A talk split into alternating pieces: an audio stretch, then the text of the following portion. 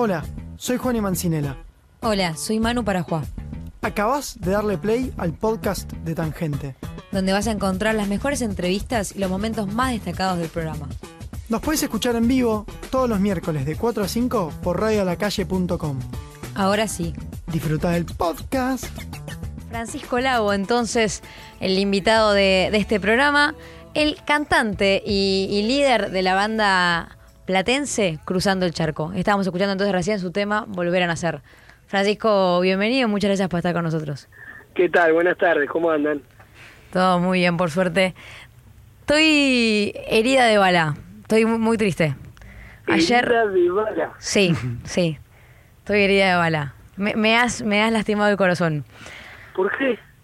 Me enteré eh, que sos hincha del lobo. No lo puedo creer. Oh, ¿cómo, cómo te enteraste? Eh, te, estoy investigando un poquito. Ah, está bien, está bien. Porque justo hoy a la mañana fui a ver una nota y, eh, bueno, una radio deportiva donde me preguntaron eso, que bueno, no suelo decirlo mucho y, y bueno, justo lo, lo dijeron, así que sí, sí, sí, soy de, de Gimnasia de La Plata. Y estás hablando con una pincharrata acá. A Por lo que muerte. veo, sí, ahí, ahí me di cuenta. Eh, es aquí, eh, eh, aquí la grieta platense, pero pero igual nada, nada, hay, hay amigos también porque la plata tiene, tiene eso. Una pasión y, y bueno, y, bueno, está todo bien. Está- sí, sí, sí. Po- Podemos charlar, podemos charlar, nos podemos dar ese, ese privilegio. Así es, imagínate que tengo un hijo de estudiantes, así que ¿Bauti es Sí, sí. pincha? sí, así es, es pincha y es más, eh, lo acompaño a la cancha y todo, así que bueno, así como como voy a la del lobo, voy a la del pincha. Lo que es la tolerancia, ¿no? Hay que empezar a tolerar un poco más en el ambiente del fútbol. Exactamente, tal cual. ¿Cómo, ¿Cómo sos como papá? Recién que, que hablábamos un poco de Bauti. Eh, y, y qué sé yo, no sé, eso te lo sabrá decir mejor él. Nada, trato de ser un, un- un papá joven, que creo que es lo que soy, ahí y, y acompañarlo en las cosas que a él le gusta hacer, jugar a los jueguitos. También trato, nos divertimos mucho, jugamos, ahora últimamente estamos mucho con el con el Free Fire, que es un jueguito de celular, estamos con el Family, que, que bueno, me compré un Family nuevo y, y él no lo conocía, así que estamos jugando también con eso, y obviamente también, nada, los ratos para hacer la tarea y, y un poco todas esas cuestiones. Tenés, tenés un costado gamer, ¿no? Un poco, porque si, si te compraste el Family es como un, un poco nostálgico el Family. Mira, te soy sincero, la verdad que nunca lo tuve en mi vida, jugaba cuando iba a casa de algún amigo y, y nada, y el otro día lo encontré ahí en un, en un local de, de jueguitos y qué sé yo, y bueno, la verdad que eh, como no me gusta la PlayStation ni nada, y bueno, y nada, y ahora estoy re enviciado con el Mario Bros, que me tiene que, Bauti me pide a mí que paremos de jugar, así que eh, estoy con todo. ¿Y fuiste, fuiste papá muy joven, a los 20, 21 años o no? Exactamente, sí, a los 20. ¿Y cómo, cómo. Cómo fue adaptarse siendo músico, eh, que no es un dato, un dato menor, porque también tenés tus giras, en ese entonces tenías tu, tu otra banda, eh, Sí. a- al compromiso de ser padre? Y bueno, en ese momento eh, no había tanta gira como ahora, que, que por suerte es todos los fines de semana y hasta días de semana, lo cual la verdad me, me complica bastante, viste, por el tema de que, bueno, yo lo voy a buscar a la escuela y demás. Pero nada, fue de a, de a poquito, viste, aprendiendo, mis viejos dándome una mano. Y obviamente ya desde chiquito ya lo llevaba cuando tocaba. Eso fue siempre así. Él desde que nació que va a los recitales, a las grabaciones de discos, a las radios, y me acompaña en todo, y bueno, por suerte le gusta y se divierte, y, y bueno, no es algo que tenga que hacer eh, contra su voluntad, así que está bueno. ¿Y está, está aprendiendo a tocar algún instrumento? ¿Hace algo de música? Sí, sí, le, gusta tocar la batería, un poco la guitarra, eh, pero bueno, su pasión es el fútbol a full, así que está... Y bueno, y ahora que me preguntás si este sábado, eh, 18 de mayo, vamos a estar tocando en Tecnópolis, en el festival nuestro, eh, bueno, con un montonazo de bandas más que mm, súper conocidas acá a nivel nacional, como Estelares, Las Pastillas del Abuelo, Yates, creo que está Nati Peluso, eh, va a estar muy bueno. ¿Y cómo fue eh, su camino eh, como banda y el del tuyo, del tuyo también más como compositor y cantante hasta llegar a- al éxito que están, que están hoy? Mira, la verdad que personalmente yo hago música desde muy chiquito, Eh, o sea, mi, instrumento en realidad es el piano y desde los cuatro años que ya estoy con eso y más o menos a los 12 empecé con, con bandas, primero jugando con los compañeros de, de Bellas Artes, de la escuela de acá de La Plata, eh, y a los 15 ya un poquito más en serio, eh, empecé en Seba el Camello, que es una banda que sigue tocando en la ciudad de La Plata, eh, y bueno, y de a poquito ahí tocando, tocando, y yendo a las radios y a los festivales, invirtiendo esfuerzo, tiempo, muchas canciones, y bueno, la verdad que estos últimos tres años de, de Cruzando el Charco se puede decir que, que empezó a dar sus frutos. Eh, bueno, empezamos a salir del país, a recorrer más provincias de, la Argentina, a sonar en más radio, bueno, de, repente aparecer en la tele, bueno, varias cuestiones que, nada, que van marcando un poquito el, que, dio sus frutos tanto esfuerzo. Yo creo que, que a los cantantes, eh, compositores, se los puede dividir entre los que escriben de, de, sí mismos y los que escriben historias como para que la gente se represente. Pero siento que las tuyas están muy atravesadas por tu historia, al menos por lo que he leído y lo que, lo que escucho, ¿no? Tal cual, sí. A mí eh, la gran mayoría de las canciones que hago van por el lado más bien autobiográfico, autorreferenciales, de historias reales que me ha tocado vivir, algunas más lindas, otras menos lindas, y pero bueno, también me doy el gusto a veces de, crear algunas historias o, hablar sobre cosas que no me hayan sucedido y, bueno, es un mix entre todo eso eh, por ese lado. ¿Y hay alguna canción que, que, te guste más tocar o que te signifique más a vos en, en, un, en los shows? Como decís, bueno, esta dejo un poco más del corazón sobre, sobre el escenario.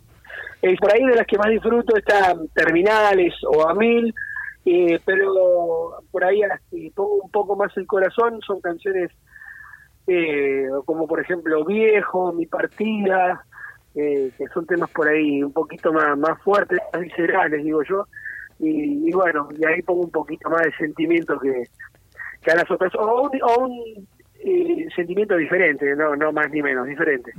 Sí, recién mencionaba justo Viejo, y, y tanto esa como como hablando con mi sombra, me, me remiten, nada, pienso que, que, que, para vos debe ser muchísimo como cantar este, este tipo de canciones por, por tu historia personal y eh, que no sé si vos querrás contar un poco.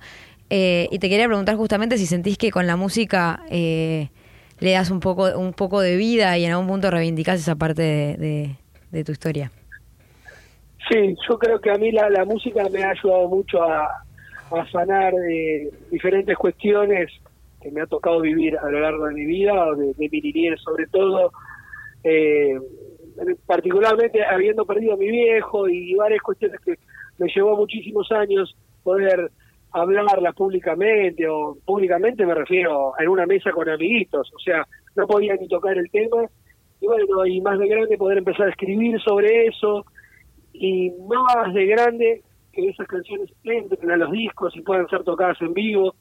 Fueron diferentes eh, esfuerzos, diferentes metas que, pude ir superando y, y nada, y hoy disfruto muchísimo de cantar esas canciones y, sobre todo cuando veo la conexión con el público, hay mucha gente que le han pasado cosas parecidas y bueno, y se identifican mucho con eso.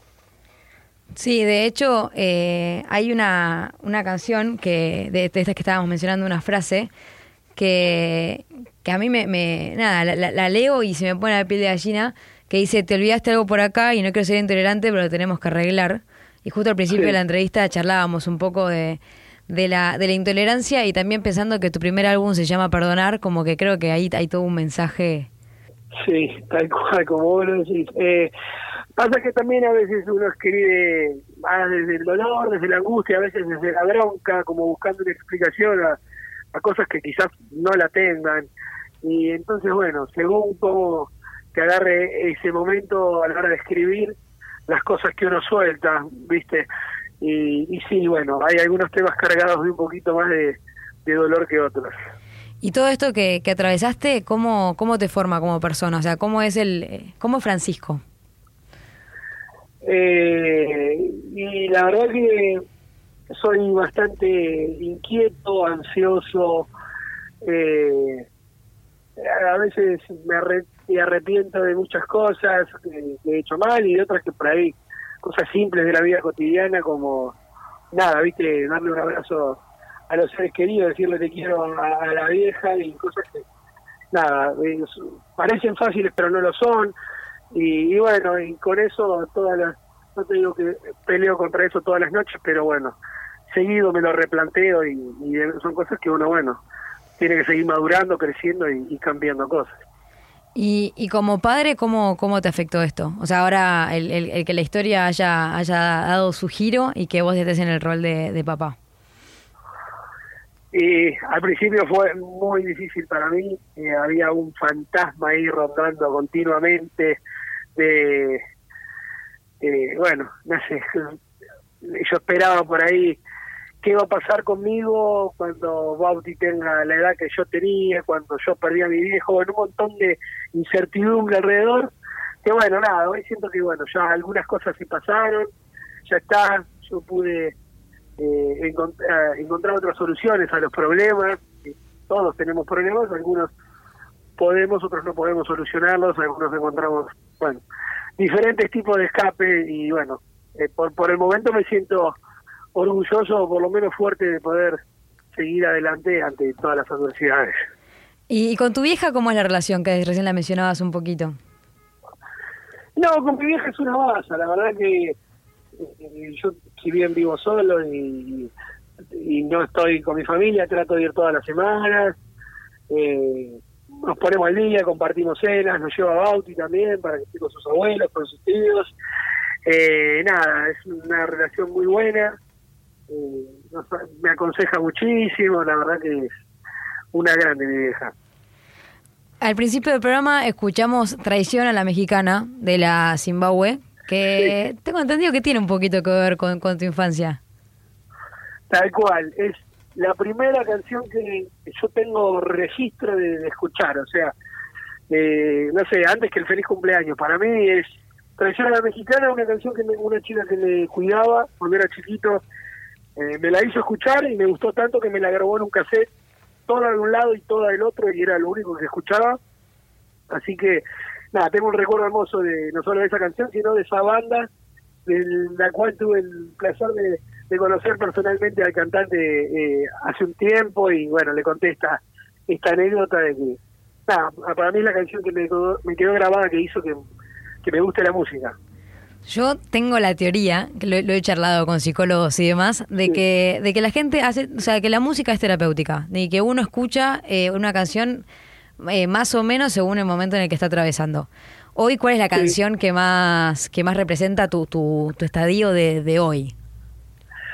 Y mira, yo como te decía, soy muy cambiante. Me levanté a la mañana escuchando algo bien arriba, como te puedo decir, dentro de ese menjuje escuché La Cobra de Jimena Barón, por ejemplo.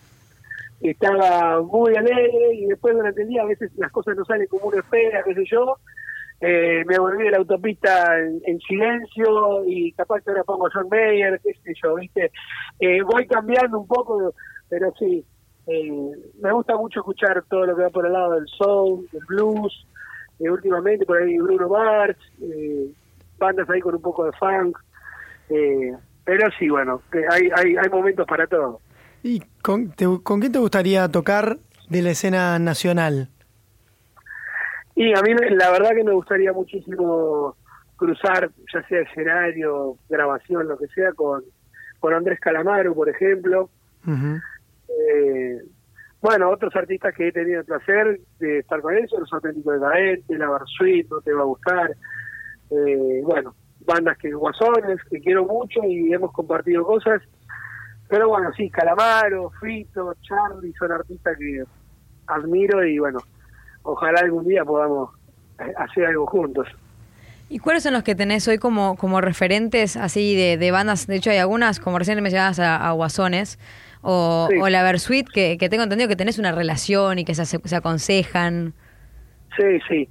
La verdad que sí, Versuit, bueno, ya hemos laburado juntos este último disco, un par de canciones, el disco anterior, el disco completo. Eh, bueno, yo he cantado con ellos en Costa Rica, en Buenos Aires, en La Plata. Eh, nada, es una banda que amo también, tengo hay toda la discografía de, de, de pibes desde los 10 años. Eh, no sé, me gustaría mucho hacer algo también con René, de presidente de Calle 13. Eh, hay muchos artistas, bueno, uruguayos, eh, como Jaime Ross. Sí, eso te te lo, iba a enseñar justo. Cuando dijiste uruguayo, sí. porque tengo entendido que es como tu ídolo. Claro, es un artista que yo, eh, viste, allá cada vez que voy allá y, todos los fanáticos dicen Jaime Dios, bueno, para mí es un poco así, es eh, realmente un referente de, de, lo, de, de, toda mi vida. Y ahí ya, ya como para, para cerrar, eh, recién hablábamos un poco de, de tu relación con, con, Guasones o con la Versuit, eh, en la que esto de, de, sentir que te aconsejan.